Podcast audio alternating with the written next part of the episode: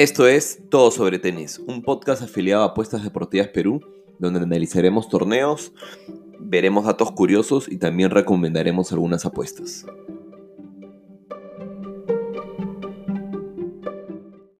Hola, ¿qué tal? Estamos en otro capítulo de Todo sobre Tenis. Qué semanas las que hemos tenido estas últimas dos.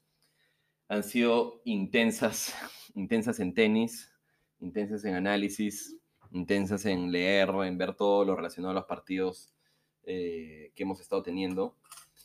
Eh, lo que ha hecho también, lo que hace complicado el Australian Open son los horarios, ¿no? De hecho, la primera semana sí los partidos empiezan desde las 6, 7 de la tarde, pero ya conforme avanza y entrando, entrando a la segunda semana empiezan a cada vez a empezar más tarde, ¿no? 10, 10 y media, 11 pm. Y bueno, y evidentemente los partidos más interesantes son en hora de madrugada, ¿no? Lo cual dificulta ya el seguimiento o hace más difícil el seguimiento de esta parte final del torneo.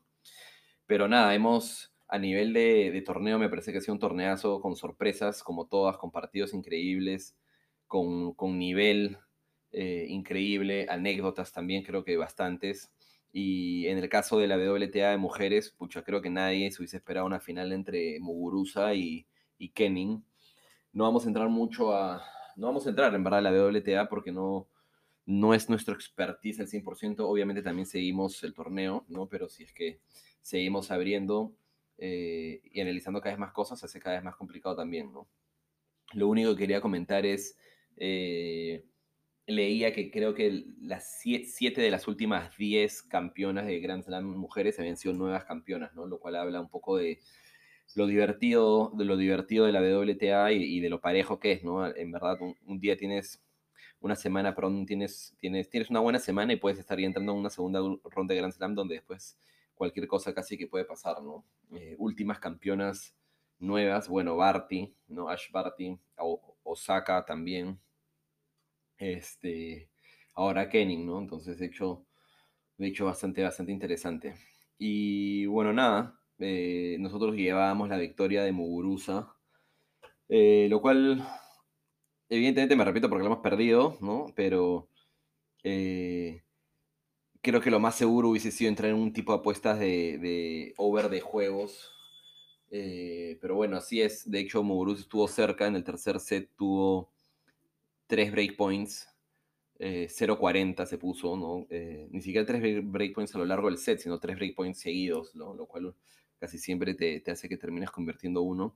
Y al final no lo pudo aprovechar y bueno, y el siguiente, el siguiente juego sacaba 40-15 y se lo terminan quebrando y termina dando lo Kenning, ¿no? Kenning, que es una jovencita que ha mostrado durante todo el torneo simplemente tiene una mentalidad increíble. Este, de hecho, han sacado videos de ella cuando tenía creo que 4 o 5 años, ya diciendo como que, que se agarre Andy Roy, que le voy a ganar, voy a ser mejor que él, etcétera lo cual es increíble para una niña tan joven, ¿no? Bueno, en este caso ya no niña, pero igual jovencita, ¿no? De, joven de 21 años, súper, súper joven. Y bueno, entrando ya al tema del, o sea, del, del Grand Slam, de, pero de cara a hombres, eh, nada, estamos en la final, tenemos una final eh, no inesperada, porque Djokovic por su lado siempre dijimos que era casi un fijo, pero creo que sí inesperada, al menos para mí, que Tiema ha llegado a la final. Eh, creo que no le di, no le di el, no le di la atención que, merecía, considerando que viene teniendo unos, unos resultados increíbles en Hart. Y bueno, y había hecho también una, una Copa de Maestros a finales del 2019 también bastante buena. Eh, yo dije que Nadal no llegaba a la final, lo cual hemos acertado pero en donde fallamos fue en que, pensamos que Medvedev era el que iba a tener más, más opciones. Yo no pude ver, me fui a dormir cuando Medvedev ganaba 2 a 1, por lo cual no pude ver cómo le dieron vuelta, cómo Babrinka le dio vuelta, pero realmente me, sorprendió. Lo que también ha estado pasando, que he estado pensando un poco, es cómo, cómo se ha llegado a sobrevalorar ya también a Medvedev por una temporada buena en Hartness. Este, en la gira estadounidense el año pasado lo hizo increíble y terminó llegando a la final del US Open. Pero al final, claro, al final es, es un momento, ¿no? Es un momento y, y creo que terminamos confiando demasiado en él.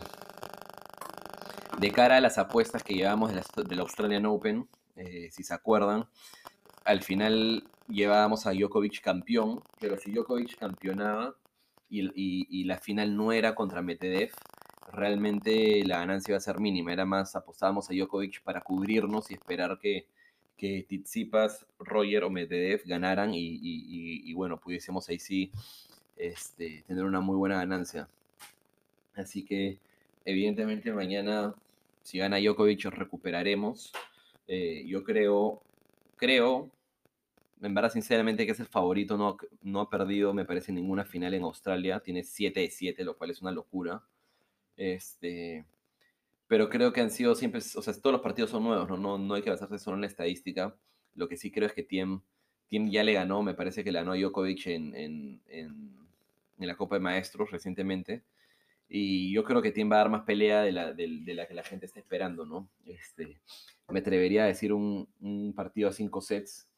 Este, o sea, si lo pierde, si lo pierde Tiem, me gustaría que Djokovic lo gane 3-2 o 3-1, ¿no? Un partido en verdad donde, donde haya pelea.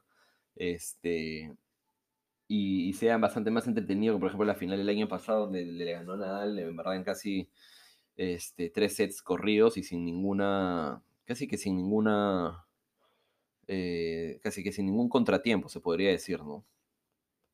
Este, bueno, nada, el otro, el otro que también hay que mencionar sobre este torneo es Zverev, que hizo todo lo contrario a lo que había hecho en todos los Grand Slams del año pasado, donde había perdido antes de los cuartos de final, octavos, perdía en octavos de final, inclusive a veces antes, y perdía también este, jugando muchos partidos a 5 sets, ¿no? Le costaba demasiado, eran partidos en los que de repente le empezaban ganando dos sets a cero, lo empataban y se tenía que ir al quinto, o viceversa, ¿no? Le empezaban ganando a él y luego él tenía que darle vuelta al partido lo cual este, habla, o sea, hablaba un poco mal él en ese momento porque eran partidos en los que él siempre salía de favorito, este, pero sin embargo este año en el Australian Open lo ha hecho todo al revés, ¿no? Ha ganado, eh, ganó todos sus partidos por 3-0 hasta que se enfrentó a Tiem, obviamente, y bueno, terminó perdiendo 3-1, ¿no? Pero pero me parece que fue un partido donde también tuvo sus chances, este, logró recuperar el break en el segundo set, ¿no? Se llevó el primero, en el segundo set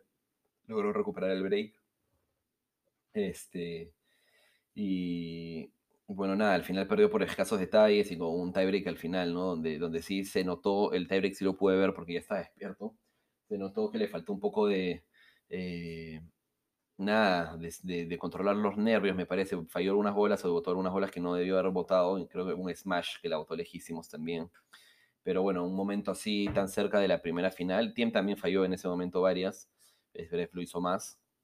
Pero eh, un momento así para cualquiera que nunca ha una final de Grand Slam, creo que todos los nervios y todo, todo lo que has hecho durante tu vida, creo que entran a, a, jugarte un poco en contra en ese momento, ¿no? Pero bueno, nada, lo bueno es que tenemos a, a Tiem que va a jugar su tercera final de Grand Slam, eh, su primera final fuera de, de, Roland Garros, donde ella perdió dos veces este, contra el evidente campeón. Pero nada, a veces leí algunos análisis, eh, leí algunos análisis que siempre se esperaba que si es que iba a haber algún Grand Slam que ganara Tiem iba a ser sobre García, ¿no? Y siempre era esperando a que, a que algo le pasara a Nadal. Sin embargo, la cosa ha ido girando en los últimos, en los últimos meses. Creo que el último año, ¿no? Con Tiem haciendo tan buenos resultados en Hart, este, realmente han planteado que, de repente eso no va a ser así, ¿no? De repente, de repente el primero que gane TMS ahora o, US Open. Este, y realmente me gustaría, ¿no? Sí vi muchas partes del partido de Tiem con Nadal y la verdad es que Tiem creo que lo que le ha sumado su juego de hard es en García, obviamente por las características de la, de la pista, en García es más fácil llegar a las bolas y llegar bien acomodado a las bolas, ¿no? Este, y para un jugador que tiene un revés a una mano, que es un revés por experiencia, le digo que juego bastante más difícil de hacer, más bonito y vistoso. Creo que es más efectivo, pero también es más difícil de, de, lograr. Este, en hard se hace muy difícil llegar bien a, ese tipo de golpes. por lo cual Federer eh, creo que ha sido tan grande durante todo este tiempo y ha dominado también mucho tiempo en hard, ¿no? Porque era era, o sea, tenía la facilidad de llegar a las bolas y llegar bien preparado para el golpe, ¿no?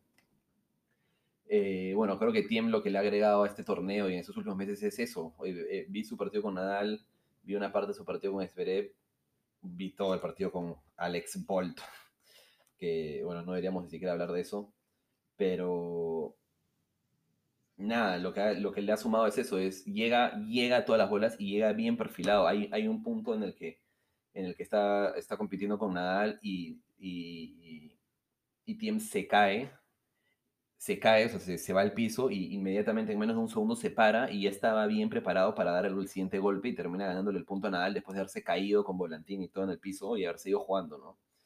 Creo que esa velocidad de piernas tiene mucho que ver con, con obviamente, la, la, pretemporada que ha hecho. Este, eh, vi que pude ver, ¿no? Que había estado entrenando, me parece que en Miami con su hermano, en la arena, etcétera, que obviamente ese tipo de, entrenamientos ayuda mucho a la, a la fuerza de piernas, etcétera. Pero también algo raro que pasó es que incluyó a, no recuerdo el nombre completo, este, Muster creo que se llama, que es un exjugador, Thomas Muster, y con el cual al final creo que duró como una semana, inclusive se iba a la mitad del torneo, y el que sí sigue muy fuerte en su, en su, en su team es eh, Nicolás Mazú, el chileno, eh, chileno, bueno, súper bueno y conocido, pero recordado muchísimo por ganar dos eh, medallas olímpicas en las mismas Olimpiadas, ¿no? Este, así que nada, yo personalmente no quiero hacer esto muy largo porque, para que puedan escucharlo hoy día. Eh, personalmente creo que es un, es, un, es un partido en el que si se rompen las estadísticas, este, creo que mucha gente lo va a celebrar porque otra de las estadísticas que, venía, que veía es que eh, no recuerdo si nadie, porque es una estadística que no he visto ahora, pero he visto hace tiempo, pero nadie que llegara a la final, o nadie, creo que nadie, nadie campeonaba un Grand Slam donde se había enfrentado a dos de los del, del, Big Four, por así decirlo.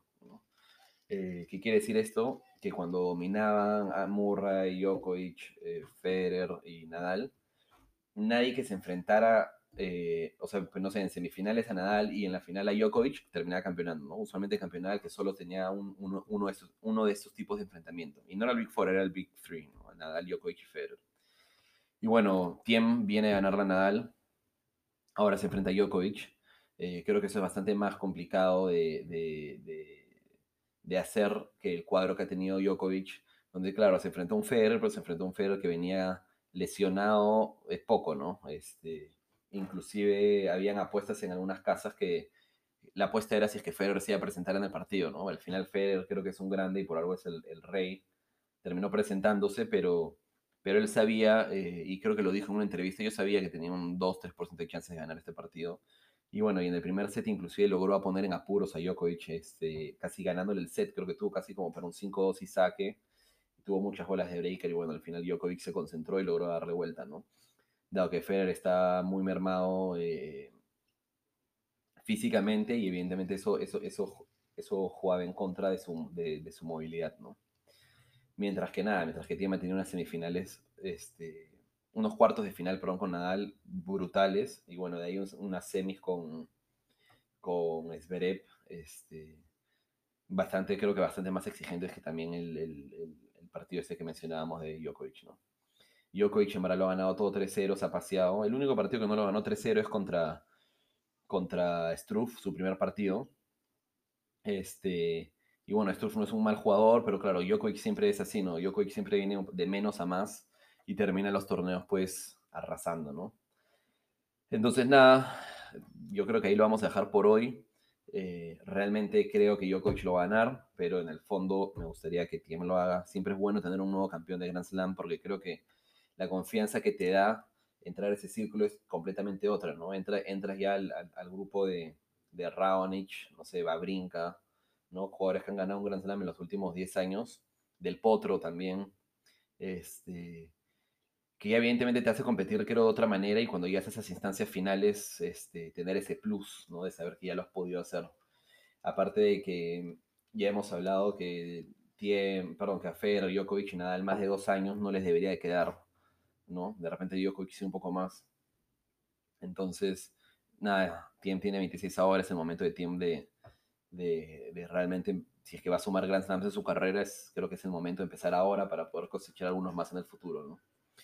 Y bueno, nada, familia, este, síganos en todas nuestras redes sociales, en nuestro, en nuestro Telegram de apuestas deportivas, donde hemos acabado el mes de enero con 20 unidades ganadas. Eh, estuvimos a, a, 23, al final nos perdimos esta apuesta de Muguruza, pero 20 unidades es un resultadazo. Si me pudieras decir que voy a ganar 20 unidades mensuales todos los meses del año, lo firmo hoy y no hago más.